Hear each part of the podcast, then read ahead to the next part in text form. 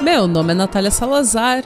Eu sou a Renata Schmidt. E esse é o podcast Patramada Criminal, ano 2024. Yay! Sejam bem-vindos. Bem-vindes! Como vocês estão? Faz muito tempo, gente. Faz muito tempo. Faz 84 anos Sim. que a gente não grava. É, estávamos com muitas saudades. É um prazer tê-los de volta na nossa pequena balbúrdia. Sim! Para quem ainda não viu o vídeo no YouTube e não viu a explicação, é, no ano passado a gente estava planejando ter conteúdo durante todas as nossas férias. A gente estava fazendo planos de que conteúdos seriam nos próximos episódios e tudo mais. E tudo isso caiu por terra porque eu comecei a trabalhar muito e eu tava muito ocupada e eu não consegui cumprir. Então a culpa foi minha que a gente simplesmente meteu um louco, falou férias, porque eu não vou mais aguentar. E é por isso que vocês não receberam conteúdo, mas agora, gente, 2025, não, 2024. A Natália um acelerou ano. tanto que ela foi lá pro final. É, eu já tô planejando 2025 já. é que é pra. Eu preciso de 2025 pra conseguir realizar os planos que eu fiz em 2015. Mas assim, Justo. Quem não? é, quem nunca? Perder aqueles quilos que eu falei que eu ia perder em 2015. Mas então, gente, é, estamos de volta. Agora a gente já sabe como que a gente tem que se organizar para que isso não aconteça. E muito obrigada por todas as mensagens, por todo o carinho, por tudo aquilo, blá blá blá, pela sua audiência, por estar de volta e por nos acompanhar em 2024. Você ouviu o Morfeu? Ouviu? Ele também tá militando Desculpa. aí. Tá, obri- Ai, Morfeu. tá agradecendo, tá agradecendo a, Ai, gente. audiência. Temos participação especial de Morfeu, senhor meu gato. Hum. Ai, gente, deixa eu ver. Eu tinha um recado, mas o Morfeu até me desnorteou, ele tá querendo amor. ah, é, gente, recados, lembrei. Tenho dois recados, na verdade, lembrei do segundo agora. Primeiro recado, a gente tá super animado, estamos aqui produzindo cada vez mais conteúdo, isás, isás. E nessa onda, na onda de coisas que a gente tá mudando pra esse ano, a gente criou um canal de cortes no YouTube. O nome é Cortes do PA, arroba Cortes do PA, vocês acham a gente lá.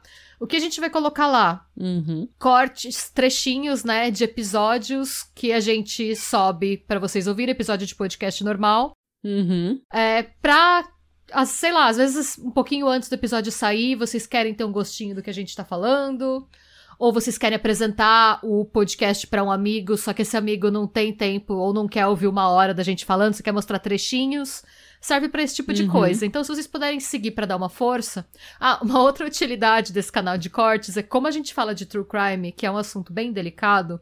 É bom a gente ter um backup no YouTube caso por algum motivo a conta caia, porque às vezes acontece com o criador de true crime. Uhum. Então, é, a gente tá fazendo isso mais porque a gente percebe que outros criadores estão investindo no formato de corte pra apresentar o conteúdo de uma forma resumida, Uhum. o que é interessante também pra gente ter um backup. Então, se vocês puderem dar essa força e seguir, é, a gente vai Exato. colocar o link na do, a arrobinha na descrição. Isso. O segundo, que é uma ideia que eu tive agora, abre um parênteses se você quiser cortar, se não achar que fica bom, não tem problema. Tá.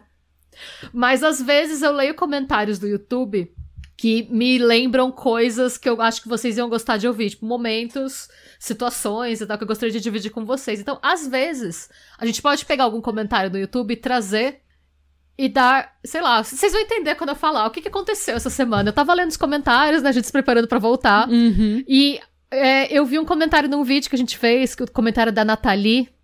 Ela fez há dois dias e o comentário que ela fez foi: um fato.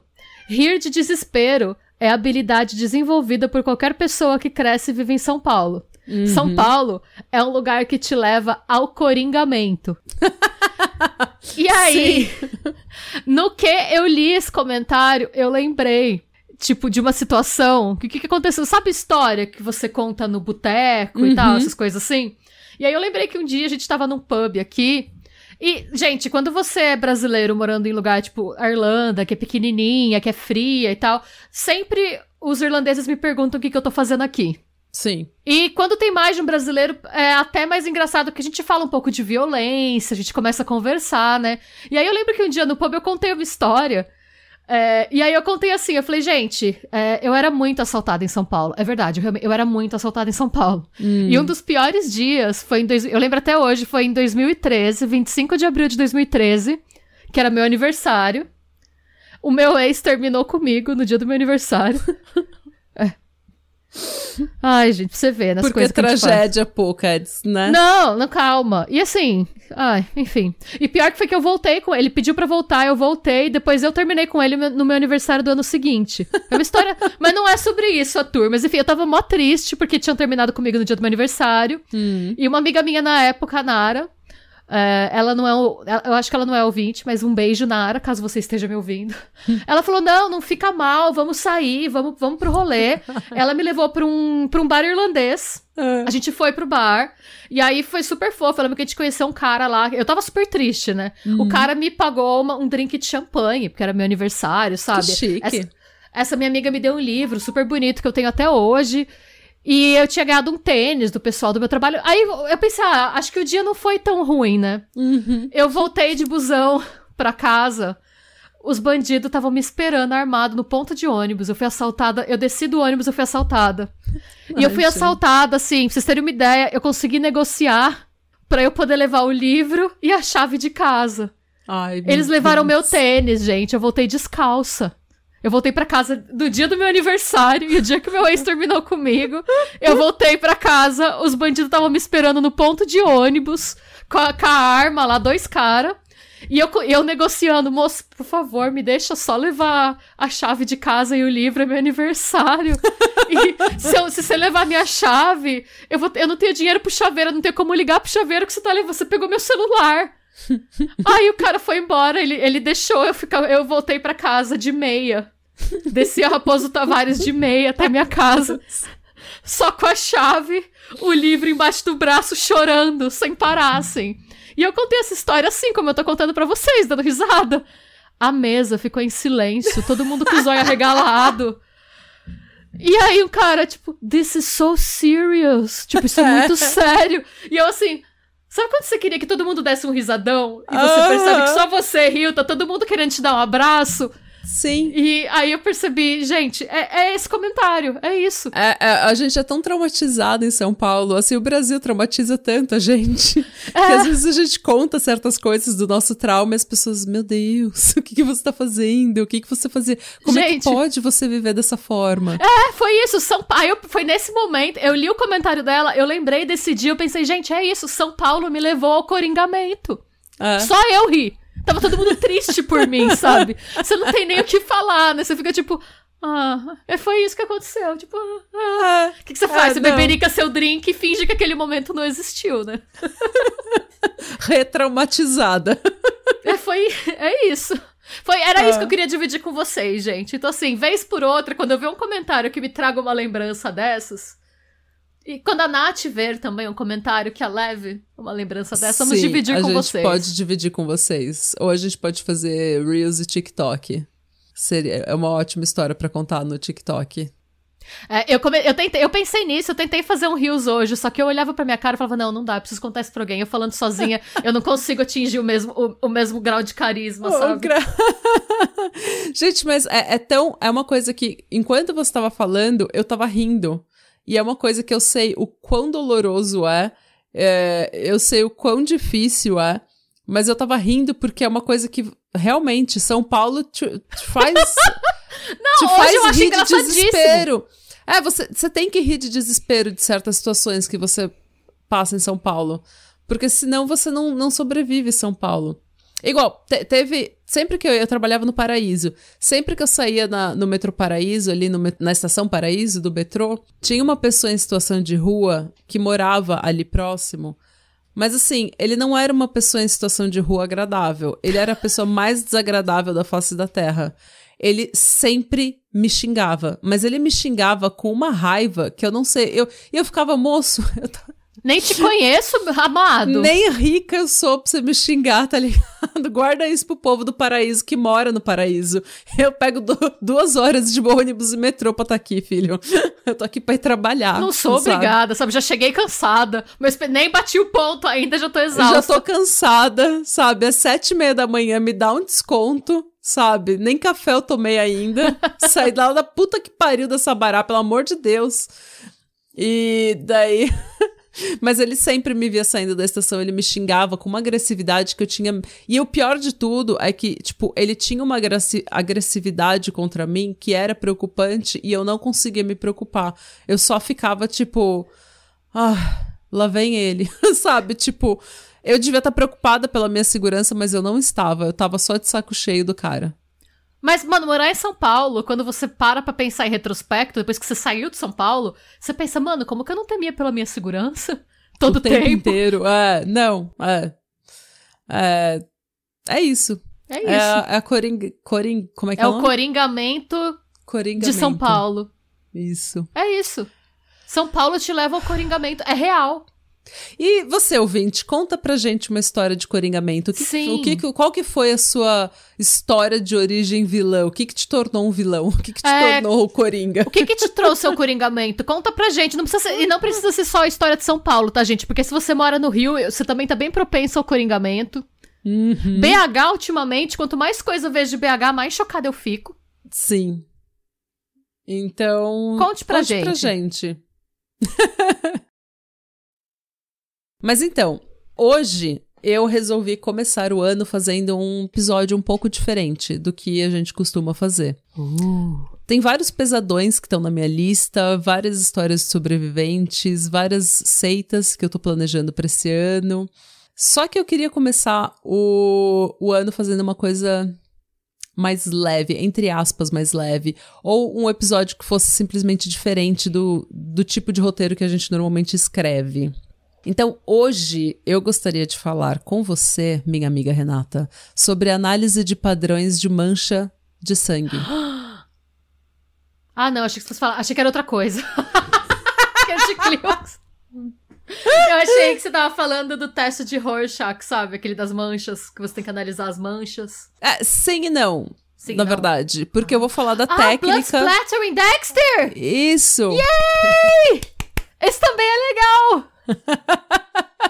Então, análise de padrões de manchas de sangue. É, é, uma técnica que, como o nome já diz, estuda né, os padrões de manchas de sangue deixados na cena do crime. É, essa é uma técnica utilizada há mais de 100 anos.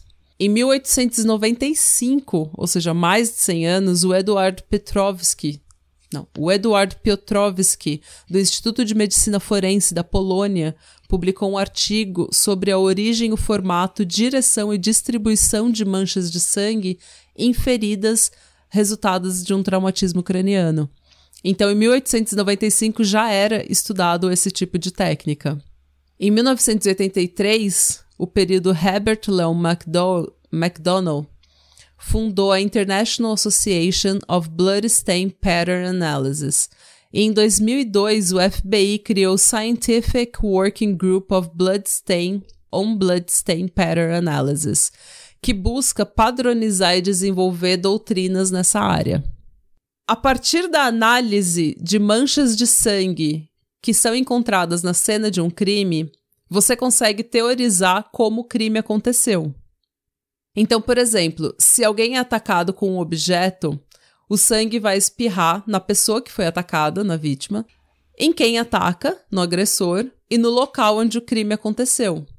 E o estudo desse sangue espirrado, dessa, desse padrão deixado por essas manchas, pode ajudar a gente a entender é, qual arma que foi utilizada, porque um objeto com uma lâmina cortante vai ter, vai gerar uma mancha completamente diferente de um objeto maciço, como um taco de beisebol.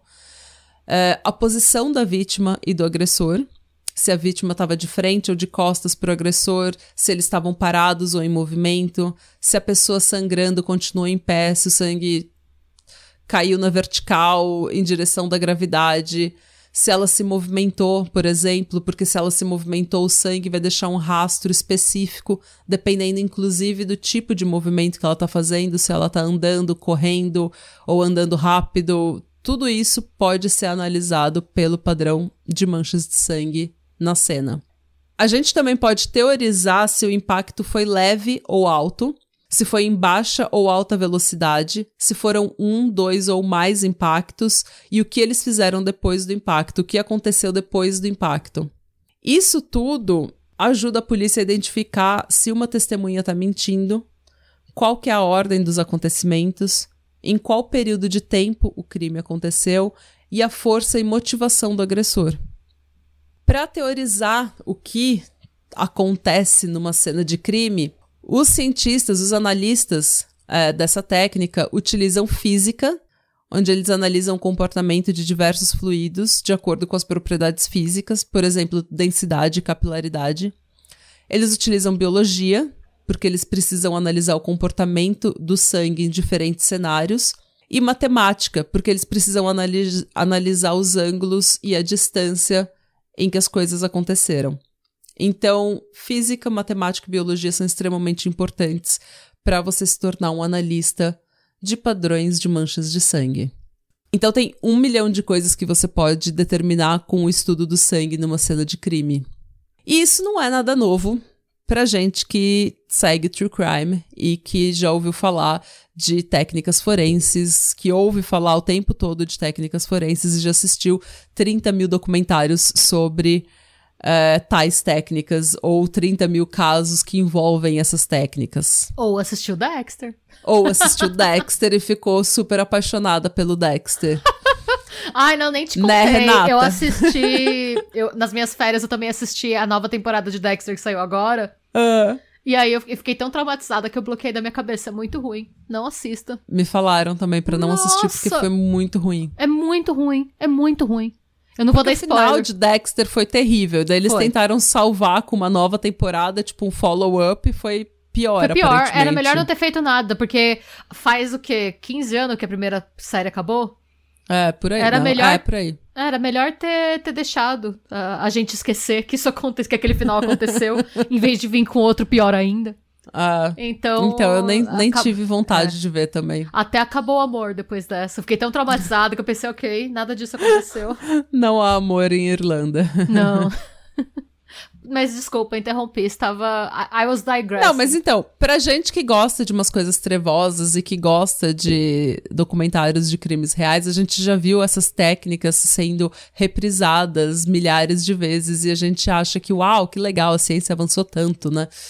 Mas o que eu quero trazer no episódio de hoje é que essa técnica, assim como a análise de arcada dentária, de fibras e cabelo, análise de linguagem corporal e tantas outras, ela é contestada como uma pseudociência. Ou seja, apesar de ser uma técnica amplamente estudada e amplamente aceita e extremamente útil no processo de investigação, ela não é uma ciência exata e ela é considerada por muitos uma junk science, uma ciência lixo, tipo uma ciência que nem deveria ser ciência, tipo homeopatia. Já vou receber vários e-mails aí, mensagens dos homeopatas falando que eu trabalho para a indústria farmacêutica. Mas assim. É... Nossa, mas é, é, eu sabia do lance da cada dentária porque no julgamento do Ted Bundy foi usado como evidência as marcas de mordida uhum. no corpo uhum. das vítimas. E hoje essa ciência é desacreditada. Sim. Mas de sangue eu não sabia, porque se você para pra pensar em termos de trajetória, a parte química eu não vou saber dizer, realmente, mas uhum. a parte de trajetória e tal já foi usada em tanto caso e faz é tão usada para desmentir depoimento, né, de testemunha que na verdade não era só testemunha, era o perpetrator, né? Então, o que a gente vai ver é que essa é uma técnica extremamente importante, extremamente útil para auxiliar o trabalho de investigação mas que como ela é usada é junk science, realmente. Como ela é usada ah. hoje em dia, realmente é, uma, é, é usada de forma extremamente problemática. E eu vou chegar lá por quê? Porque assim, ainda a gente ainda precisa de muito mais estudo para que ela seja considerada uma ciência exata. Diferentemente, por exemplo, de uma você pega uma análise de DNA, você vai comparar DNA um, um DNA que eu encontrei na cena de um crime com o seu DNA. Ou vai bater ou não vai bater, a menos que a amostra seja contaminada. Se o seu DNA e o DNA da cena forem iguais, vai bater. Uhum. Não precisa eu interpretar alguma coisa. Vai bater, é sim ou não. Entendeu? A menos que essa amostra esteja contaminada, que eu tenha, sei lá, cagado no DNA, pode dar uma, algum resultado inconclusivo, mas assim, não vai dizer que é seu DNA se não for, sabe? É, é uma coisa bem preto no branco, bem exata. Já a análise de padrão de manchas de sangue, ela precisa de um cientista, ela necessita, ela depende de um cientista que tem um alto grau de educação formal, porque, como eu falei, ela vai usar física, biologia e matemática o tempo todo, então ela precisa de um alto grau de educação formal. Ele precisa de uma experiência ampla e, principalmente, ele precisa de muita integridade e imparcialidade. O que, tratando-se de humanos, nem sempre tá tendo. Vídeo Dexter. E é por isso, vídeo Dexter. E é por isso também que é tão difícil falar, porque a parte da ciência, num nível num nível básico, a parte da ciência você pode comprovar, você pode replicar, você pode considerar uma ciência mais exata. Uhum. Mas a parte que você vai usar para interpretar o que aconteceu, interpretar a evidência e dizer o que, teorizar o que aconteceu no caso, depende muito da sua imparcialidade, da sua integridade, da sua experiência e do seu nível de educação formal. Seu, de, de, sentar mesmo na escola e estudar biologia, estudar matemática, saber do que você está falando, saber como as coisas funcionam. E isso nem sempre acontece. É, eu usei, para falar sobre isso, eu usei um estudo que chama Accuracy and Reproducibility of Conditions by Forensic Bloodstain Patterns Analysts, do Austin Hickling, publicado em 2021 na Forensic Science International. Nesse estudo, 75 analistas foram questionados sobre manchas que foram produzidas sob circunstâncias conhecidas ou retiradas de casos reais. Então, eles tinham fotos de marcas de sangue que foram feitas por diversos objetos e eles tinham que identificar o que essas manchas eram, sem nenhum outro contexto. E eles tiveram que revisar casos criminais reais onde não só tinha a evidência de manchas de sangue, como também tinha o contexto todo da investigação. É, e eles compararam, as e eles tiveram que responder vários questionários e apresentar conclusões, e eles compararam os, as conclusões de cada analista. O estudo é, levou em consideração a precisão das respostas, ou seja, quantas dessas vezes o analista acertava a origem da mancha, o consenso, todas as vezes em que o analista mostrava uma conclusão em concordância com os outros analistas do estudo, e a reprodutibilidade, que era quantas vezes eles reproduzem as decisões um do outro. Porque na ciência, de uma forma geral, o que, que você precisa no método científico? Você faz um experimento, você tira uma conclusão. Para isso virar uma teoria científica, para isso virar uma verdade aceita cientificamente, você na Irlanda tem que rep reproduzir o meu experimento nas mesmas condições e você vai ter o mesmo resultado. Todas as vezes, em qualquer lugar do mundo, que você reproduzir o meu experimento, você vai ter o mesmo resultado e chegar nas mesmas conclusões. É assim que um experimento se torna uma teoria científica. Uma hipótese e uma teoria científica. É até por isso que. Desculpa te cortar, mas é até por uhum. isso que, por exemplo, o desenvolvimento de novos remédios demora tanto, porque a fase de experimentação é muito complexa, porque você tem que estudar diferentes organismos, né? Você tem uma mesma substância sendo testada em diferentes organismos e nem todos os organismos reagem da mesma maneira, então são alguns anos entre você descobrir uma droga nova e você colocar ela no mercado, porque você uhum. tem que uhum. fazer com que ela tenha o mesmo efeito no maior número de pessoas possível antes dela ser aprovada, né? Ah. Então, assim, para algo. E a gente tem muita hipótese, a gente tem muita coisa que, tipo, olha, isso acontece. Esse estudo mostrou que tal coisa acontece nessas condições. Mas para algo ser aceito como uma teoria, como uma verdade científica, ele precisa ser reproduzido em diversos lugares por diversas pessoas em diferentes situações. Por exemplo, a gravidade. A gravidade funciona em qualquer lugar do mundo. Uhum. Então é uma verdade científica. Não existe. É, absolutamente nenhuma dúvida de que a gravidade existe. De que nós somos atraídos para a Terra uhum. pela gravidade. Então, certas coisas não são, não tem tipo a gravidade não existe em certas condições. A gravidade não existe se você não estiver na Terra. mas na Terra ela existe. E existem diferentes cenários, mas todos eles podem ser reproduzidos. Reproduzir um experimento e chegar à mesma conclusão é o que torna algo aceito cientificamente. E essa é a grande diferença entre, por exemplo, medicina tradicional e medicina alternativa. Muitas coisas na medicina alternativa funcionam. Eu sei que funciona porque eu já vi relatos de pessoas, mas não é aceito na ciência como uma ciência exata porque não funciona para todo mundo. Funciona de vez em quando, sob algumas condições, em certas situações. Entendeu? Homeopatia só funciona se você acreditar. Então, porque é basicamente o efeito placebo. O efeito placebo funciona maravilhas. É, funciona para diversas pessoas. Para mim, que não gosto de homeopatia, não tomo homeopatia e não, não vai funcionar. Mesmo que eu tente. Então, essa é a grande diferença entre ciência e pseudociência ou ciências que não são aceitas como ciência tradicional. É que elas não funcionam em todos os cenários, não dá para reproduzir os mesmos resultados com os mesmos experimentos em qualquer situação e chegar às mesmas conclusões. É, eu espero que eu tenha explicado Sim, não, isso deu, de forma bem, minimamente. Não, ficou bem claro, deu pra entender bem, ficou bem claro. É. E eu acho legal, eu queria muito fazer esse tipo de episódio, porque hoje em dia, com as redes sociais, a gente tem, recebe muita informação. Muita. E essas informações nem sempre são verdadeiras, elas nem sempre são ciência exata, nem sempre é fato. E eu quero que a gente também entre em 2024 treinando um pouco para a gente conseguir descobrir o que, que é ciência exata e o que, que não é, o que, que é aberto a interpretações, o que, que é fato e o que não é, o que, que aconteceu, o que, que é fake news.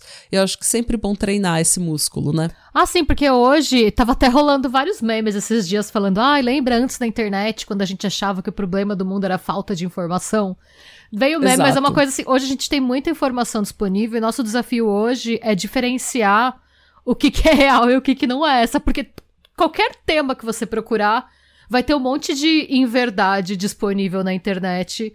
E fazer essa separação às vezes é muito difícil, né? Você encontrar o que, que é real e o que, que não é. Sim, é difícil, por exemplo, a, a questão de vacinas e autismo.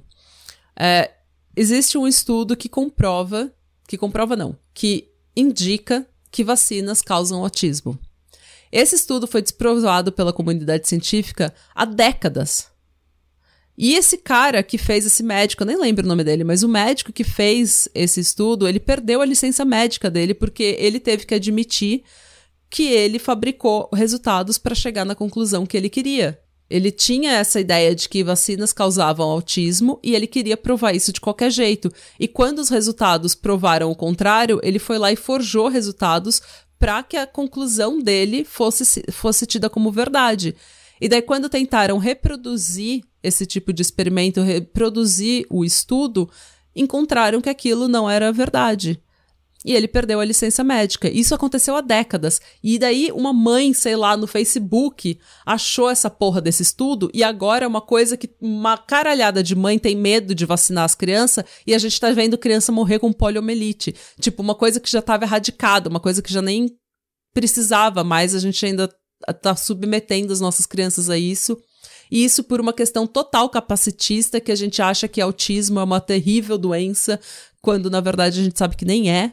E, enfim, tem, tem várias questões aí, já fiquei até nervosa. De novo, ó, comecei já nervosa 2024, entendeu? Começou já militando 2024. Já comecei. Por outra, outro exemplo, é esse negócio que a gente fala, o, o, o alpha male, né? O macho alfa.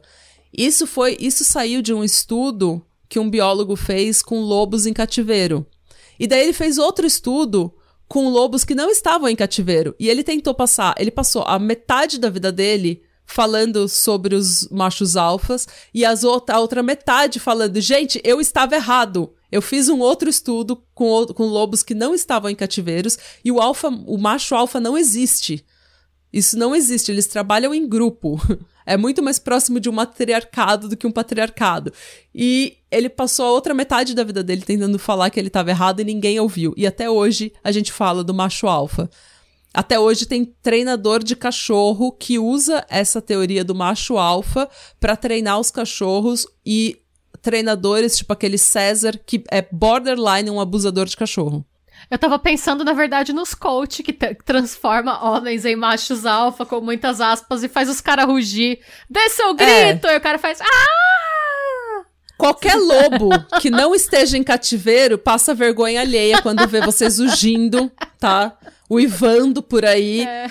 como se fosse lobo falando: Eu sou um alfa, você não é nada. Bom, esse estudo que eu li para fazer esse episódio, eles estudaram a precisão das respostas, o consenso entre os cientistas e a reprodutibilidade das conclusões. E o estudo mostrou que, em média, 11% das vezes os analistas tiraram conclusões erradas sobre as manchas. Nossa, o índice de erro é muito alto, né? Para esse tipo de coisa. Sim. Quando eles analisaram o consenso entre analistas, ou seja, quantas vezes eles davam a mesma conclusão para uma análise, como um todo, eles concordavam. Mas quando você pegava dois analistas, só os dois, e pediam para eles tirarem, comparava as conclusões, 8% dos casos, em casos reais, eles estavam discordando. 8%? Nos casos reais, 8%. O estudo também mostrou que as respostas erradas foram reproduzidas em números muito, maior, muito maiores para manchas de sangue produzidas sob circunstâncias conhecidas, isso é, quando só tinha a foto da mancha e eles foram pedidos para, tipo, explicar a origem da, da mancha sem ter o resto do caso, sem ter o resto do contexto do caso. Foi aquelas manchas que eles produziram para o estudo. E daí a, a diferença, a, a discordância das respostas era, era muito maior. E as respostas erradas, elas eram reproduzidas em números muito maiores. Então, isso significa que, caso uma mancha de sangue seja analisada por dois analistas, eles podem não concordar. E se concordarem, há grande chance deles estarem errados. Eita, nós! Porque mesmo quando eles, eles discordavam em 8% dos casos, e quando eles até concordavam, a reprodutibilidade da resposta errada era números muito grandes. Eles reproduziam conclusões erradas em, é, em taxas muito maiores. É, e o problema, o maior problema que o estudo aponta é semântica. Porque essa técnica, ela ainda precisa de aperfeiçoamento. Mesmo o FBI tendo um grupo é, que está tentando aperfeiçoar a técnica e está tentando padronizar essa técnica, eles ainda faltam, é, eles ainda não têm procedimento padrão. Eles não têm um protocolo a seguir.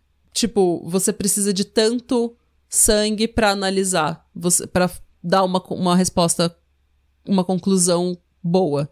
Você precisa de tantas fotos para poder analisar uma mancha de sangue. Você precisa estar na cena. Não existe isso, não existe um protocolo a seguir. Então, por exemplo, dois analistas podem ver uma um tipo de mancha e achar que elas são de coisas diferentes. Eles podem achar que um pode achar que foi uma mancha de respingo, o outro que foi um gotejamento. São duas conclusões completamente diferentes que mostram cenários completamente diferentes. E você não tem um padrão dizendo, não, para você especificar o que é gotejamento, você tem que ter tanto de manchas de sangue. Não tem isso, não tem padrão. Então fica muito no achismo, fica muito dependente da interpretação do perito. E como eu falei, seres humanos são falhos, seres humanos erram, seres humanos são corruptos, seres humanos têm. É, não têm imparcialidade, seres humanos caem em fake news, seres humanos espalham fake news, então muitas dessas coisas acabam sendo afetadas, muitos dos casos acabam sendo afetados pelos peritos. É, eu acho que às vezes você não é nem na, tipo, não é nem com uma má intenção, às vezes você só é biased, como é que fala? Você tem um pré-conceito, assim. Então, uhum. se você é um perito criminal e você tá muito acostumado a ver feminicídio, por exemplo, quando você chega numa cena e vê as manchas, o seu próprio, o nosso cérebro é criado para identificar padrões, gente. A gente tinha que fazer isso na uhum. natureza para sobreviver, sabe? Sim. Lá. Então, é, se a pessoa vê muito isso no dia a dia dela, ela vai acabar pendendo para achar que foi a mesma coisa, porque ela já viu isso muitas vezes. Então você já vai com uma, meio que uma teoria se formando na sua cabeça do que uhum. aconteceu e você só quer comprovar essa teoria.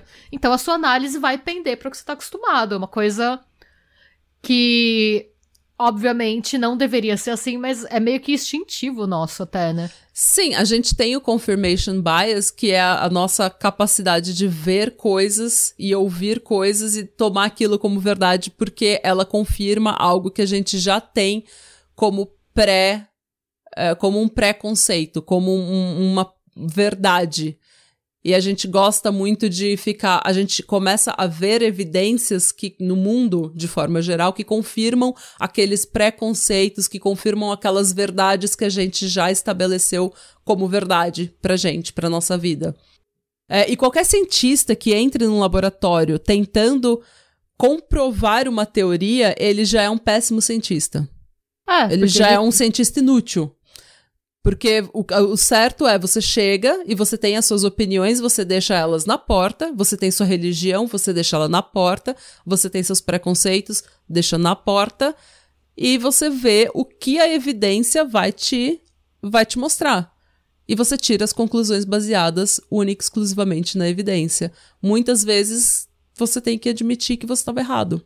Então, é por isso que todas as religiões, opiniões e preconceitos têm que ficar na porta e você não pode levar para o laboratório. Se você leva para o laboratório, é. fudeu. Então, o estudo concluiu que as opiniões emitidas pelos analistas eram mais subjetivas do que científicas, o que exigia cautela ao apresentar esse tipo de análise em julgamento, já que as incertezas eram enormes. Então, porque essa técnica já é altamente dependente da capacidade, da experiência e da integridade do cientista, ela deveria auxiliar a polícia. Assim como um detector de mentiras, ela auxilia a polícia, mas não pode ser usado em corte, não pode ser usado no tribunal. Porque não é uma ciência exata, não é uma coisa que você possa garantir que é verdade. Sim, como o criminal profiling, né? Você não usa em. É, o perito, o cara que fez o perfil não vai depor. Não, exatamente. O problema é que isso não acontece. Analistas de padrão de manchas de sangue depõem em corte o tempo todo. E nem sempre essas pessoas têm sequer qualificação.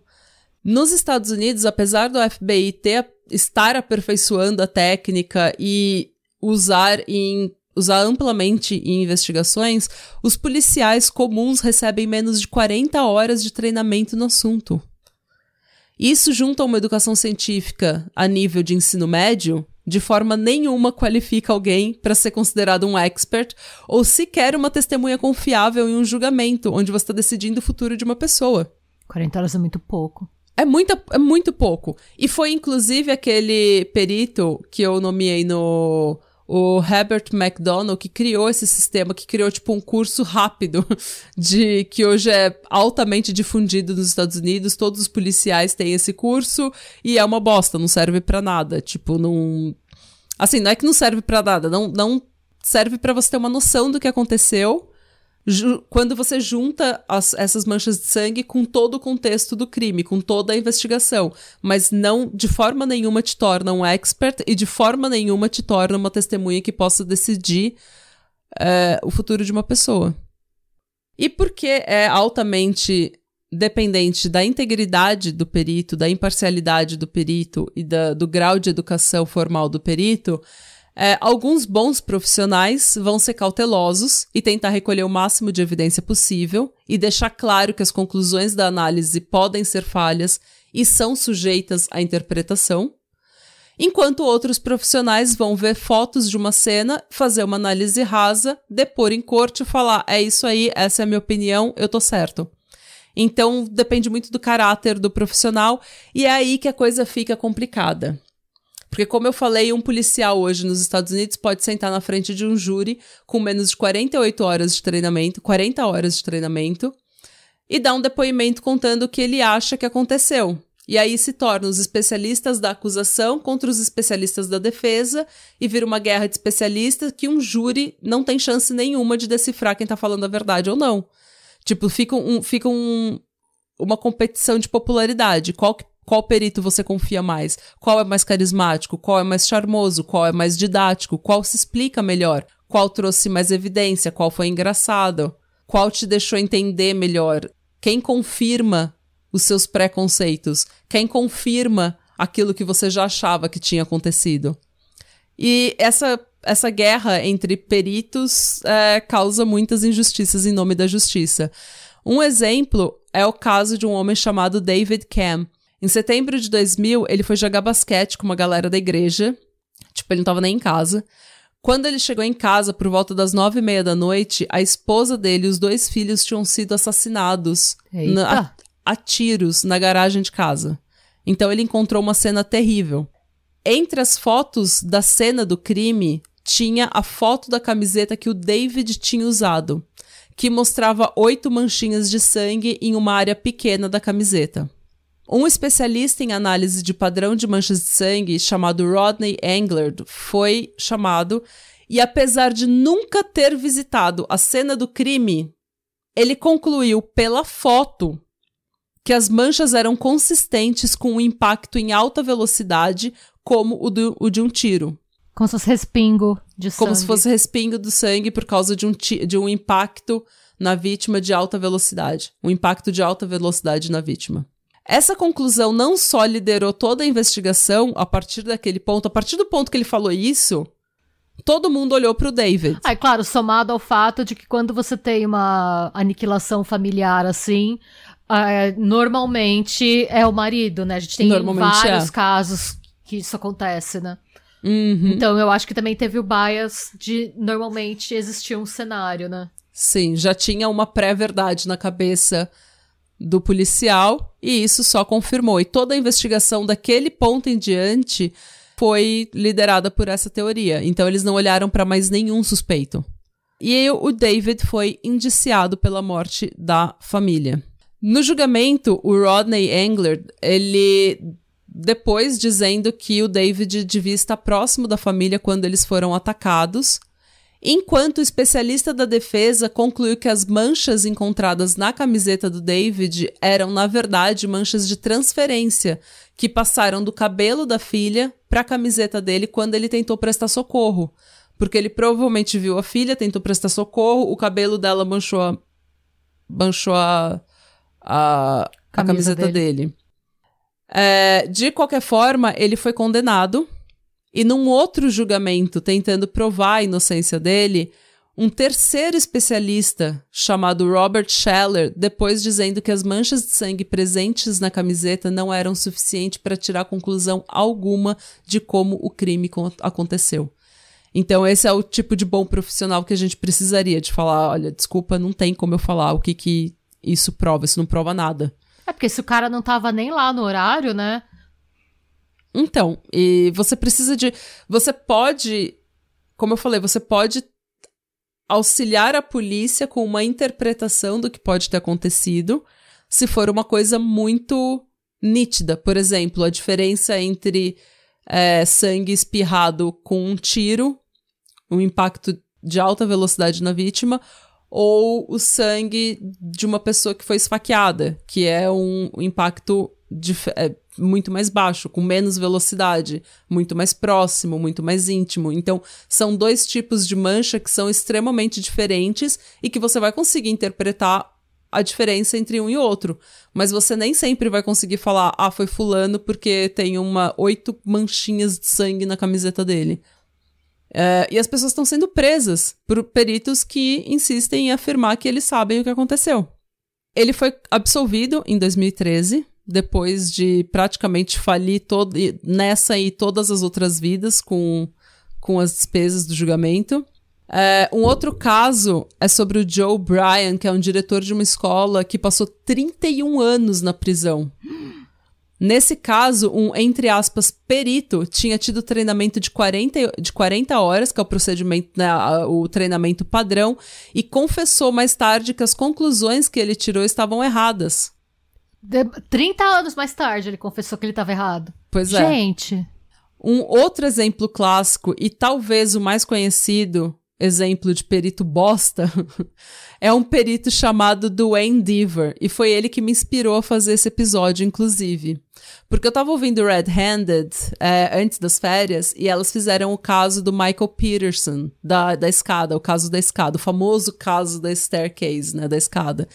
E elas estavam falando um pouco sobre, uh, sobre o padrão de manchas de sangue. Daí eu falei, putz, esse cara, eu preciso fazer um episódio sobre ele, porque ele tá envolvido em tanto caso ruim que eu preciso falar dele. E daí eu comecei a ler sobre. Uh, sobre os padrões de manchas de sangue, daí eu vi que era uma ciência muito pior do que eu imaginava, e daí tinha muito mais coisa, e eu acabei fazendo um resumão aqui pra gente pelo menos começar a conversa. É, para quem não sabe, o caso da escada do qual eu tô falando é um dos grandes clássicos do True Crime. Tem um, um documentário muito bom na Netflix, inclusive. The Staircase. Ele é, um ele é um documentário longo e extremamente parcial. Eles deixam bem claro que eles acham que o Peterson é inocente. É, mas eles só... acham até porque a assistente de direção começou o relacionamento com ele, né? Exato. E assim, não só isso, a, a promotoria não quis participar. Então eles realmente só têm uh, só tem o, de, o Michael Peterson no, no, documentário. Então vá ver esse documentário já sabendo que eles estão bem parciais, achando que o Peterson é inocente. Mas é um bom documentário, é muito gostoso de assistir, é, por pior que seja. É assim, é muito bem feito o documentário. Ele te deixa intrigada. Uh, em 2001, o Michael Peterson, que é um veterano e novelista, ligou para o 911 dizendo que a esposa dele, a Kathleen, tinha caído da escada e não estava respirando. Não demorou muito, ele foi indiciado, acusado de ter assassinado a esposa a golpes na escada da mansão onde eles moravam, na Carolina do Norte. Uma das evidências-chave para a condenação do Michael uh, foi o depoimento do perito do Endeavor, um homem que, sinceramente, eu vou colocar a foto dele. Ele é a representação real, em pessoa, daquele tio no Facebook que compartilha os artigos relacionando a vacina autismo. Que, sabe, que relaciona desodorante a câncer de mama. Aquele cara que a foto do perfil dele, ele tirou dentro do carro, ele tá de óculos de sol, ele tá esticando bem o pescoço, yep. porque ele não sabe usar a câmera exatamente, do celular. Exatamente, exatamente, com aquele óculos. Sim, sim. Ah, então, é, segundo o Duane, a análise que ele fez das manchas de sangue deixadas na cena do crime, e essa cena do crime é terrível, gente. Tem tanto sangue nessa cena, tem, é. mas tem tanto sangue que você não sabe nem como, onde começar a olhar. Tem muito aí, sangue. E aí você fica. Essa mulher caiu da escada? É, como que essa mulher caiu da escada? Mas ao mesmo tempo, é, os ela não morreu a golpes, não faz sentido, nada faz sentido nesse caso. Ninguém sabe do que, que essa mulher morreu, como ela morreu, porque nada faz sentido. Coruja. A coruja, tem a teoria a da teoria coruja. da coruja. Por pior que seja. É, faz algum sentido. Faz cara. algum sentido, porque, enfim. Então, o Duane concluiu que o Michael Peterson usou um objeto pesado para golpear a cabeça da esposa diversas vezes. Eles falaram que era um, bow, um blow poker, que é tipo um negócio de lareira. É um, é um cano, é um cano Aquele cano que você mexe as brasas da lareira, sabe? Pra Isso, que você assopra e tal. É, como o Michael teria feito isso naquela escada sem fraturar o crânio da esposa, tipo, golpeado ela até a morte sem fraturar o crânio dela, é um mistério. Ele não soube explicar. Mas quando ele foi questionado pela defesa como era possível que o, Mike, o Michael teria dado golpes na cabeça da Kathleen sem que o sangue respingasse no teto da escada, o Duane disse que, ah, ele limpou o objeto entre os golpes. Ah? Ou seja, ele falou que o Michael pegou, levantou o objeto, o blow poker, desceu na cabeça da Kathleen, sem fraturar o crânio dela, e daí, quando ele foi tirar, ele foi. É, antes dele levantar de novo, ele pegou um paninho e limpou. E daí ele levantou de novo e desceu na cabeça dela. Daí ele pegou um paninho e limpou. Daí ele levantou de novo, desceu na cabeça dela, pegou um paninho e limpou. Isso tudo é a explicação dele, porque a lógica seria que enquanto ele faz esse movimento de descer na cabeça dela e voltar para levantar de novo, e descer na cabeça dela, voltar de novo, é, manchas de sangue teriam espirrado no teto. Da, Sim, pelo movimento, porque é um cano pontudo, quando você ergue, vai, vai, faz total sentido. Exato, e tá cheio de sangue, quando você levanta. Ele não soube explicar, ele falou que ele limpou o objeto entre os golpes. Essa foi a maravilhosa explicação dele. Ou seja, para uma falha apontada na conclusão dele, ele criou uma fanfic que ele tirou do cu, que ninguém tem como provar. Era e, melhor ter falado não sei. Era fala, melhor "Não ter sei." falado, não sei, não sei, parça. Mas ele tirou essa fanfic do cu, depôs como se fosse verdade, e o júri leigo acreditou. E segundo o próprio júri, a- o depoimento dele foi extremamente importante pra condenar o Michael Peterson. É que eu acho que. Eu não sei, tá? Mas assim, faz muito tempo que eu vi o documentário. É, Uhum. A minha opinião é que foi um caso que envolveu, assim, muita circunstância bizarra, assim. É, envolveu homofobia também, bifobia também. É, o fato da Muita ex coisa. dele ter morrido caindo da escada também foi um negócio É que, na assim, verdade, não era ex dele, né? Era uma amiga da família. Era uma amiga colorida dele, né? Eles trocavam umas cartas meio. É, dizem Era que eles tiveram um caso. A É. gente não sabe com certeza se eles tiveram um caso. É, é- Mas é o- assim, tem gente, gente, você ser shade não é crime. Tem gente que só é shade, sabe? Exato. E, tipo, eles falam que ele fez isso por dinheiro. Aquele negócio da escada na Alemanha foi por dinheiro, mas, tipo, ele, ele adotou as filhas dela. Então É. ele gastou mais dinheiro do que ele ganhou. Não tem, não tem muito cabimento E ele tinha dinheiro que, pra entrar, porque ele tava com uns livros. que ia virar filme. Isso. É, Ah. é aquele lance, gente. Assim, ele não era uma pessoa muito boa, ao que tudo indica. Mas isso não é crime. Ele era uma pessoa shade, ele é definitivamente. Ele era uma pessoa shade. O lance dele mentir que ele era veterano e não era. É. E fazer fama por causa disso. Os lances das pornografia dele, que nunca foi bem explicada, que fez eles tretarem. Ele era uma pessoa shade, mas. É que você- eles dizem que fizeram eles tretarem, mas a gente É. nem sabe se eles tretaram. É, a gente não sabe, é verdade. Mas, assim, se eles não trataram por causa disso, ela tinha um problema com abuso de substância, né? Porque foi por conta disso. Ela tomou vários Valium com, va- com muito vinho. Então, não, não foi nem dia. tanto vi, não foi nem tanto vinho, mas ela tinha, ela tinha é, no, no sistema dela, o que Sim. faz o, o sangue afinar. é, álcool faz o sangue afinar, então o sangue dela tava fino, por isso que tinha tanto. Sim. Tem várias explicações, mas ninguém sabe exatamente o que aconteceu. É. E Ah, assim- Gente, sabe, eu acredito na teoria da coruja, sabia? Eu prefiro acreditar do que acreditar que ele limpou o blow poker a cada golpe que ele deu na esposa. E, e ela tinha as peninhas no cabelo dela. Só que É. na hora acharam que era pena do travesseiro. Só que quando foram olhar anos depois, as penas não é. Pena de travesseiro, ela é tratada, né? Pra não ter Uhum. cheiro, não ter nada. E as penas que estavam no cabelo dela não eram tratadas. Ah, então tem tanta coisa nesse caso que é tipo, essas pequenas coisas que a gente nunca vai saber o que Não, aconteceu. não vai. Gente, só pra vocês saberem, a teoria da coruja é que um, um especialista, um biólogo especialista nesse tipo de coruja, disse que o que poderia ter acontecido na área que eles moravam, naquela época do ano, tinha muita coruja com filhotes, se não me engano. Eu não Uhum. lembro qual é a fase que a coruja tá, mas é uma fase que ela tá mais agressiva. E aí Uhum. eles falam que quando ela tava subindo, é, ela tava meio zonza porque ela tinha misturado um remédio forte pra dormir com um pouco de vinho. E ele subiu primeiro, isso ele fala no depoimento dele, que ele foi dormir porque eles tiveram alguma discussão. Não, sabe ele tava na piscina. Ele tava na piscina Ah, fumando. ele tava na piscina? Ah, Uhum. tá. Mas ela foi dormir primeiro, né? Foi isso. Uhum. Eles não foram deitar ao mesmo tempo. Foi isso. Tipo, ela Ah. subiu, e aí o que ele fala é que uma coruja ter entrado. E, E atacado e ela. atacado ela. E ela, no que ela foi se defender, como ela tava zonza, ela teria caído da escada. Uhum. É bizarro e é meio nonsense, mas explicaria os cortes que ela tinha na cabeça correspondem à garra de coruja. É, então eles, tinha eles têm, um, eles têm um, um formato triangular. É, então, então as- o que explicaria as marcas sem fratura no crânio seria a coruja ter grudado no couro cabeludo dela e ela ter Uhum. caído quando ela foi tirar. E explicaria as mini peninhas que estavam no cabelo dela, que Uhum. a perícia achou que fosse do travesseiro.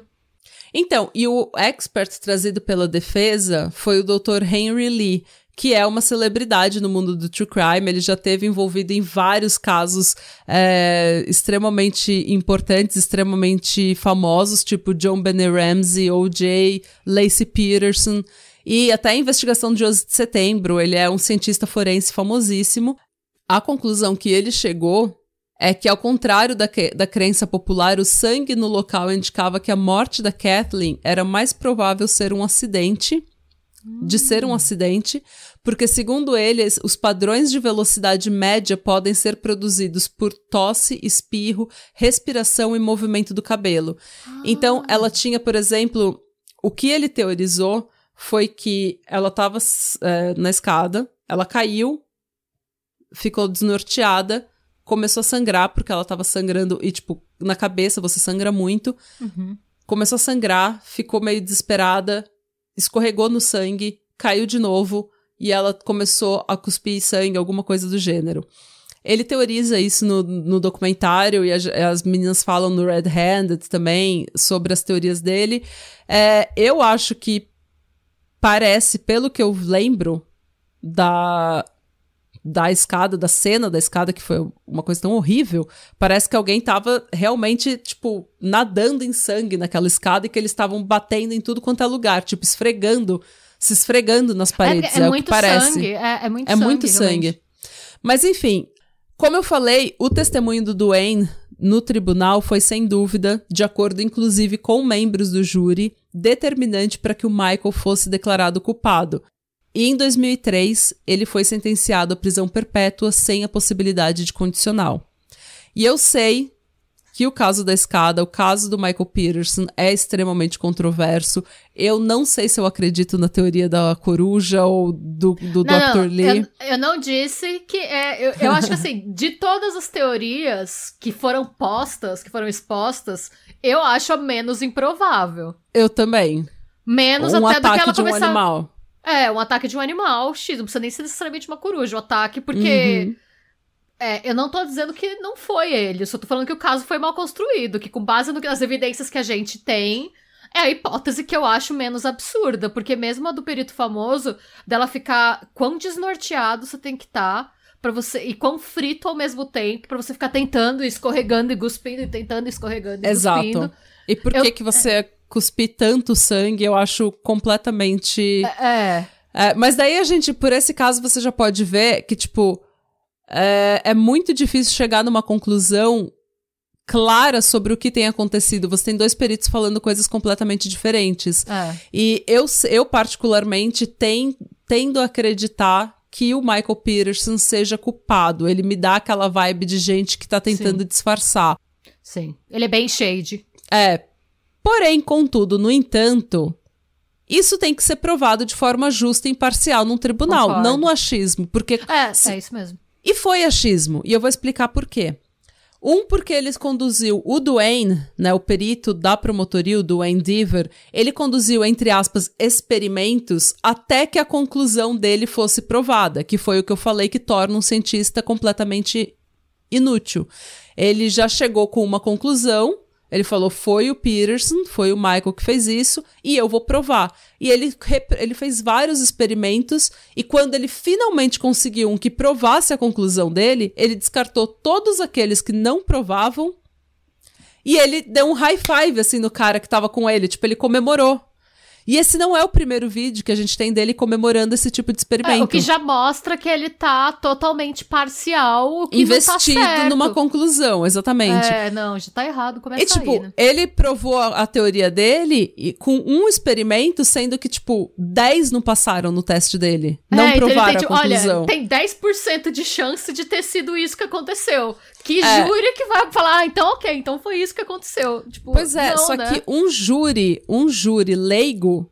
É, é, tem razão. Vai pensar na promotoria, por exemplo, como sendo um um, um, perito do povo, porque a promotoria trabalha para o povo. Tipo, é ciência. É ciência. E daí eles começam. É, daí você começa a jogar uns termos lá de ciência, falar, tipo, ah, densidade, a gravidade, a camada de ozônio, começa a jogar uns negócios lá, todo mundo fica confuso, todo mundo quer ir embora, todo mundo tá com fome, Você entendeu? só quer que aquilo acabe. Você só quer que aquilo acabe, e daí é mais difícil de você chegar numa conclusão claro. é, imparcial e uma conclusão é, correta. Outro motivo pelo qual a gente pode dizer que as conclusões do Duane Deaver foi puro achismo é o fato de o Duane Deaver não ter qualificação nenhuma para ser um expert em porra nenhuma. É mesmo? Tipo, ele é mal qualificado para apresentar o patramada criminal. Eu achava que assim. Quem dirá é tão... ser testemunha num julgamento? É porque ele, ele, foi, ele participou de uns casos icônicos, né? Então. A ele... gente imagina que eles escolhem alguém pra esses casos muito midiáticos. Você imagina que eles vão ter um critério, vão escolher aquela perícia que tem os PHD da vida, né? Os. Amada. Amada. Eu tô falando, esse homem não tem qualificação nem para apresentar esse podcast. Meu Quem Deus. dirá ser testemunha num julgamento que vai decidir o futuro de uma pessoa. Mas, gente. Ele é formado em zoologia. E ele completou dois cursos de análise de manchas de sangue. E é dois. isso? Ele nunca sequer foi membro de uma organização profissional da técnica. Era pra ele estar tá defendendo a ideia da coruja. Era pra ele tá. Entendeu? Gente, eu tô passada. Pois é, durante o julgamento do Michael Peterson, ele depois dizendo que ele tinha trabalhado em 500 casos com manchas de sangue, escrito 200 relatórios e testemunhado em mais de 60 julgamentos. Até aí eu posso fazer isso também, sem ter qualificação nenhuma. É só me colocarem lá pra falar uma, uma besteira. Nossa, a gente até leva o microfone para gravar o episódio do podcast. Eu falo qualquer coisa. Se você me der um sanduíche depois, eu falo qualquer coisa. Um lanche. um lanche. um lanche, uma coquinha. Hum.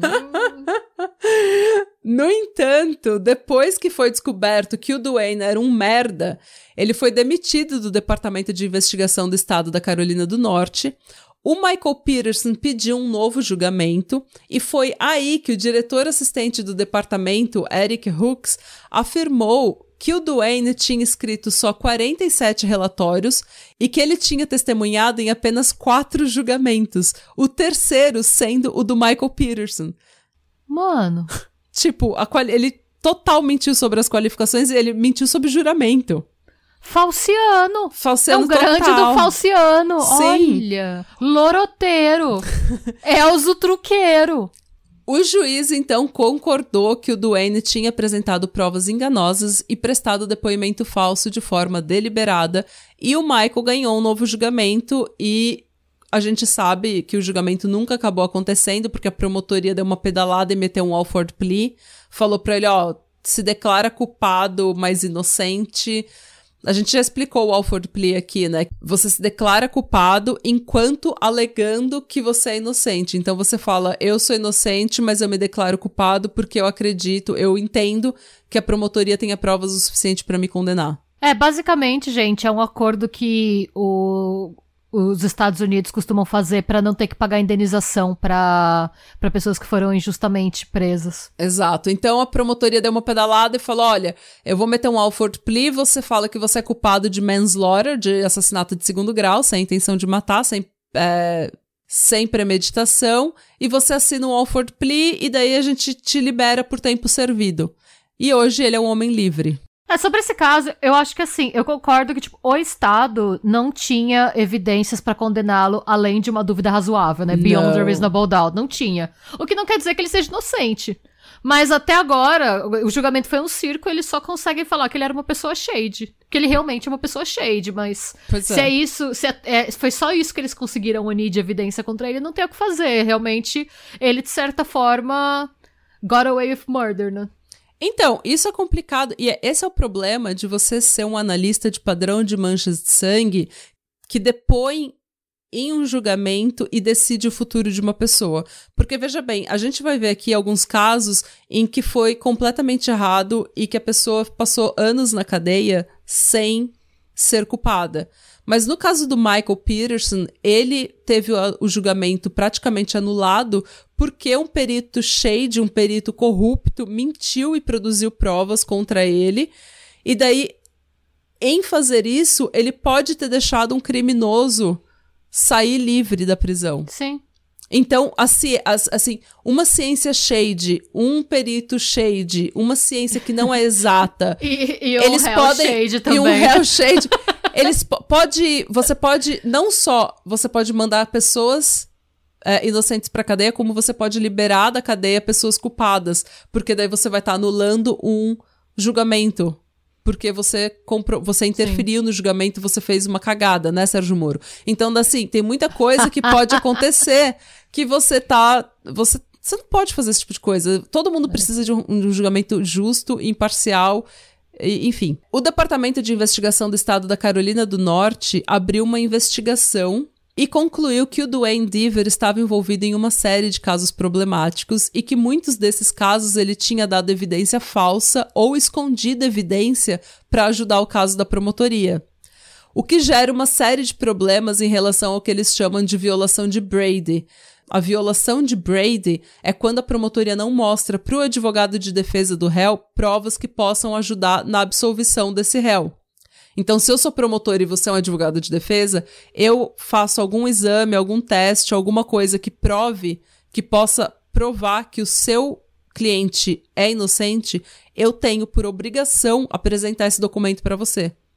É, tem caso até que eles que a promotoria mostra para o juiz e o juiz tem que decidir se se pode ou não, se deve mostrar ou não, né? Tipo, ah. ó, eu vi, achei isso aqui, você, eu tenho juiz, eu tenho a obrigação de mostrar para o advogado de defesa ou não. Aí o juiz uhum. decide e se o advogado, se depois é descoberto pelo juiz, por exemplo, que o advogado, que a promotoria reteve informação que seria relevante para absolução, o julgamento pode até ser anulado, é bem sério. É muito sério, você não abrir é uma coisa muito séria. E que acontece em vários casos, né? Inclusive aconteceu no caso do Adnan Sayed, que a gente falou aqui, é, acontece em vários casos. Isso, esse negócio dele reter é, informação, reter exames que provariam a inocência de uma pessoa, ficou muito clara no caso de um, ca de um homem chamado Greg Taylor. Em 1991, o Greg tinha um problema com vício em crack. E numa bela noite, ele e um amigo dele, o Johnny Beck. O Johnny Beck é quase o Johnny Depp da, da ervas da Jamaica. É um nome, a pessoa é para o que nasce, né? Uma pessoa com esse nome. Johnny Beck. Okay. Então, o amigo dele, o Johnny. Eu nem tinha pensado nisso até agora, mas tudo bem. Eles pararam perto de um beco onde eles foram. De um cul-de-sac, né? Um beco, assim, uma rua sem saída. O Johnny, Beck, o Johnny Beck parando no beco. eles foram. Eles foram até esse beco, até essa rua sem saída, onde eles fumaram crack dentro do carro do Greg. Na hora de sair, eles perceberam que o carro estava atolado na lama. E eles tentaram desatolar o carro, mas eles estavam bem ruins de crack. então eles resolveram ir para casa descansar e voltar no outro dia. Ok, achei craqueiros responsáveis até agora. Exato. Quando eles voltaram para pegar o carro no outro dia, a polícia já estava ao redor do carro porque o corpo de uma mulher chamada Jakira Jones tinha sido encontrado próximo do, do tal do beco. Tá porra! O Greg foi indiciado e acusado do assassinato. Ele testemunhou que ele tinha de fato visto ou achava que ele tinha visto o corpo, mas que ele não tinha reportado para a polícia. Provavelmente porque usuários normalmente não querem ver ou falar com a polícia quando eles estão muito louco de crack. Então ele, obviamente, ele viu alguma coisa, viu que podia ser um corpo e falou: "Não é meu problema, eu preciso sair daqui, eu tô muito bem louco". É, ninguém quer falar com a polícia quando está louco de crack. Imagino que não. a polícia até achou algumas testemunhas contra o Greg, contra o Greg e fez de tudo para que ele implicasse o amigo no assassinato, mas ele nunca fez isso. Os dois negaram piamente a participação deles no crime. E sem a arma do crime ou qualquer evidência concreta, a promotoria se apoiou completamente na brilhante mente de Duane Deaver. Ah, não, ele de novo. ele de novo. E segundo o depoimento do expert Duane Deaver, é, havia, entre aspas, indicação química da presença de sangue no carro do Greg, o que ligaria o Greg ao assassinato, mesmo que nenhum exame de DNA tenha sido discutido no tribunal. Ah, porque podia ser qualquer coisa. Eu imagino que Podia ser igual aquele do Jingo Ate My Baby, sabe? Do Jingo comeu meu bebê, que nem era, nem era sangue o que tava no carro da família. Sim. Então. Aliás, a gente fez esse episódio. Exato. Lá atrás. Volta lá e vai, vai ver. 2021, eu acho. Ah, faz muito tempo. Faz muito tempo, mas fui eu que fiz esse roteiro. Vai lá ver. E tá muito bom, vai lá. Volta. Volta. O Greg foi condenado e sentenciado a passar a vida na prisão, onde ele passou 17 anos Nossa! apodrecendo. Até que um homem chamado Craig Taylor, que não tem nada a ver com o Greg Taylor que a gente tá falando, é só um Taylor randômico. É só apenas mais um Taylor. É. Ele confessou mundão. o crime, ele estava na cadeia já e ele confessou o crime. Essa confissão nunca foi provada, Porém, em 2009, o Greg, o caso do Greg foi revisado por causa dessa confissão e durante essa audiência, o senhor Duane Deaver testemunhou admitindo que o Departamento de Investigação do Estado da Carolina do Norte tinha de fato conduzido novos testes, cujo resultado não havia sido compartilhado com o advogado de defesa do Greg. Os testes mostravam que a substância no carro do Greg nem era sangue. Mano, Segundo Duane, segurar a evidência que inocentasse o réu era uma prática comum no Departamento de Defesa do Estado. É, não, é, isso o que eu acho pior é, claro, tudo nessa situação é horrível, mas não satisfeito em falar que ele fez um mau trabalho, ele fala, o argumento dele foi, ah, mas não sou só eu, todo mundo faz, Todo sabe? mundo do Departamento de Investigação do Estado da Carolina do Norte faz, isso é comum. Ele, é, é, não, é, então, não, é, ele prefere é, caguetar todo mundo do que apenas admitir, eu fiz um mau trabalho. Você é um merda e ainda por cima é X9. É, exatamente. ele é muito. É o cagueta, é o falador. Falador É, é o mal. tio do Facebook, é o tio do Facebook. É, é, nossa, total. não, tem nem total. a- não tem nem culhão pra aguentar a barra sozinho, tá ligado? É tipo, Mas- ai, vou falar, não, eu, não fui só eu. Professora, não fui só eu. É, fulano também tava. É, mas enfim, Gente. o Greg foi solto e hoje ele trabalha ajudando pessoas em casos semelhantes, ou seja, pessoas que tenham sido condenadas erroneamente. E numa nota positiva, ele ganhou mais de 5 milhões de dólares depois de processar o estado da Carolina do Norte em duas situações. Então hoje ele tem bons recursos pra ajudar esse Que povo. bom. E Nossa, aí? pelo menos ele virou um milionário. Pelo menos, né? Depois de 17 anos apodrecendo na cadeia. Como consequência do testemunho do Duane no caso do Greg, o Departamento de Investigação da Carolina do Norte passou por uma auditoria fodida. Foi concluído que o departamento tinha deturpado evidências em mais de 200 casos entre 1987 e 2003, e que o Duane estava pessoalmente envolvido em pelo menos 34 deles. Mano, o que que é esse.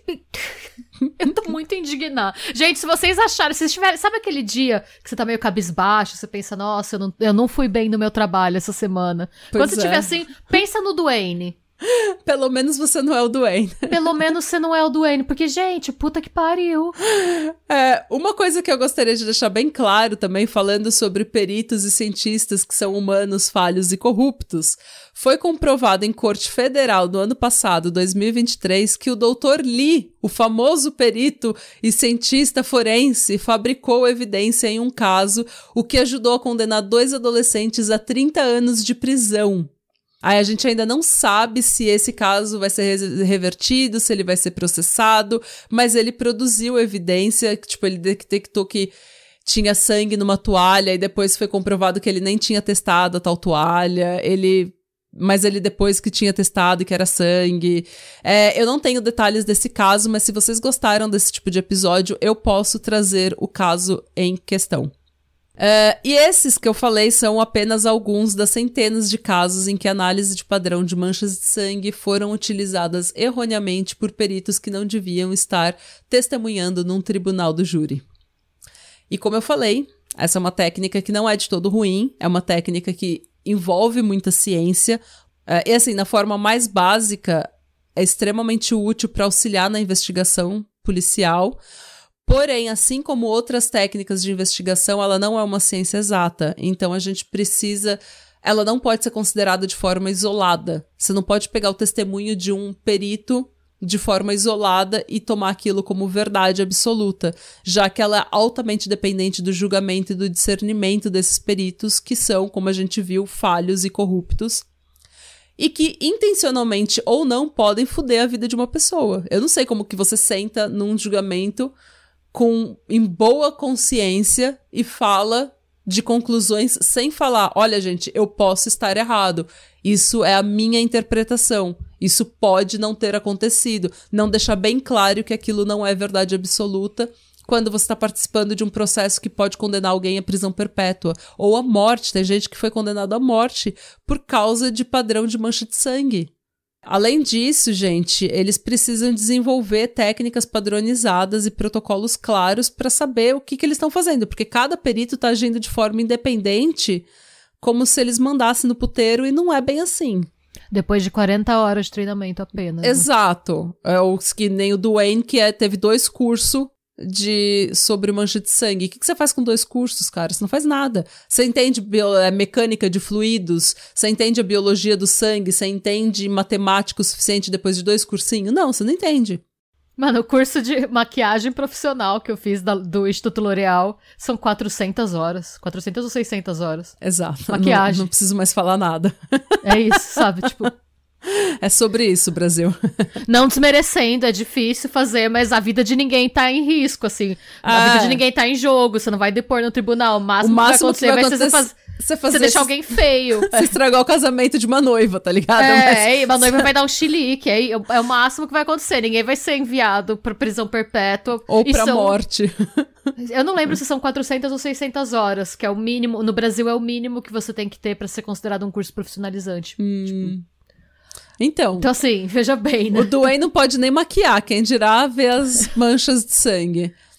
É, no Brasil, essa técnica ainda não é tão utilizada e ainda falta profissionais qualificados. Então, se você é interessado no assunto, esse é um bom mercado para você ingressar. Mas, se você googlar a técnica, você vai ver que existe cada vez mais interesse sobre o assunto e cada vez mais ela é aceita como uma ciência exata. A gente vê muito artigo falando sobre tudo que ela pode é, fazer sem falar, olha, não é uma ciência exata. Talvez, talvez considere outras teorias. Entendeu? Eles, eles propagam mesmo como uma técnica forense.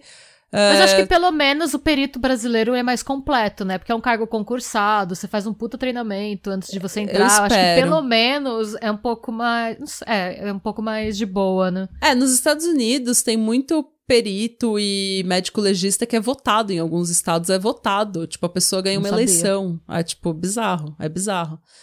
É, então, assim, vamos só tentar discernir o que, que é fato e o que, que não é.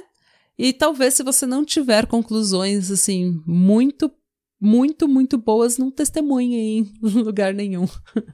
Eu imagino que nem deveria ser admissível. Eu, eu acredito que é uma ciência boa pra ser uma um complemento a uma teoria. Vamos supor que, sei lá, você tem uma cena de crime e o que a pessoa tá falando é impossível ter acontecido do jeito que a pessoa falou com base nas manchas que você tem. É. Aí você pode usar, é um negócio que você usa pra falar pro policial, olha, tô olhando aqui, ele tá mentindo, é impossível ter acontecido desse jeito, porque pra acontecer desse jeito, a pessoa deveria ter uma altura de mais de dois metros de altura, sei lá. Ah, Ou a pessoa deveria estar. é impossível ter esse padrão sem que a pessoa estivesse deitada, sei lá. pois Você avisa, é. olha, ela não sei porquê, mas ela está mentindo. Porque o sangue Uhum. não vai mentir desse jeito e a pessoa.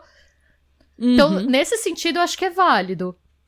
Sim. Pra você dar dicas, do mesmo jeito que ah, o profiling. O profiling você fala, olha, provavelmente. É, é- o profiling é usado, na verdade, um passo antes, né? Quando você tá investigando. Uhum. É pra você eliminar. Pra ficar mais fácil de você achar. Você vai é, afunilando as Ah, possibilidades. você vai né? falar, olha, essa é uma pessoa que é altamente organizada, essa é uma pessoa que trabalha numa profissão de com a lei, essa é uma pessoa Exato. que é uma, uma pessoa que tem um vício, é uma pessoa que é obcecada. Então, mas isso não é uma ciência exata, porque Não, você tá é- mas é, é uma ferramenta que auxilia a polícia a, a, a funilar os suspeitos. Pra, você vai diminuindo as possibilidades e acaba ficando mais fácil de você achar a pessoa.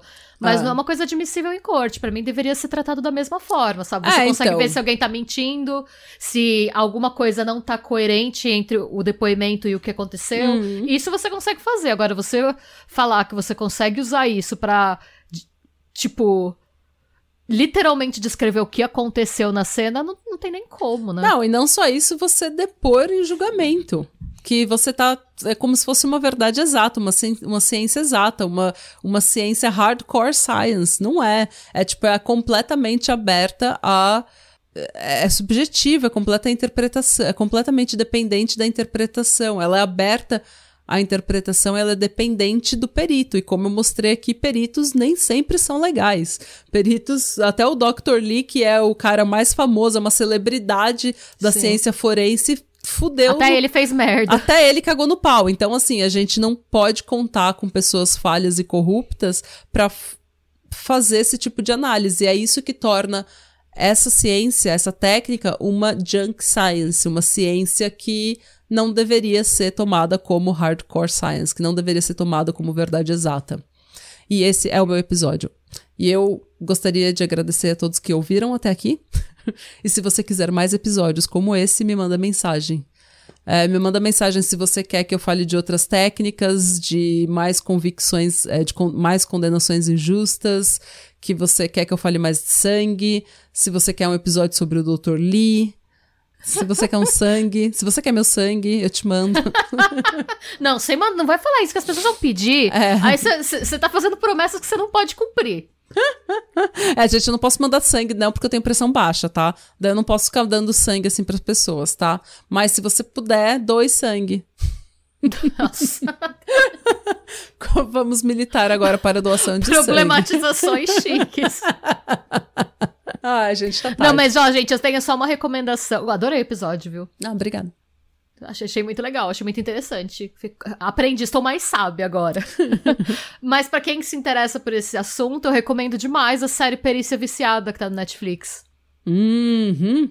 É muito boa. E ela fala, inclusive, de erros do lado exato da ciência. Que, gente, tudo que tem humano tá propenso a erro, né? Ah. A série é sobre duas peritas que mentiam nas análises de substância, substância tóxica uhum. por motivos diferentes, é, e como isso afetou todo o sistema de justiça dos Estados Unidos e até mexeu com o governo. A série é bem interessante. É muito interessante esse documentário. É muito interessante.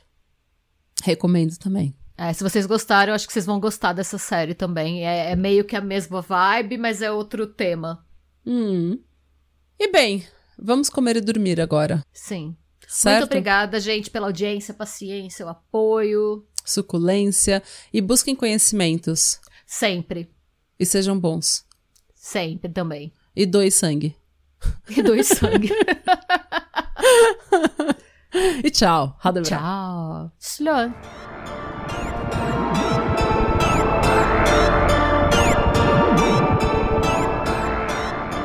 Se você gostou desse episódio e quer receber conteúdo exclusivo sem comerciais, vá até a Orelo para se tornar um apoiador do Pátria. Você também pode se inscrever no nosso canal do YouTube para episódios inéditos todos os domingos. E agora sim, tchau!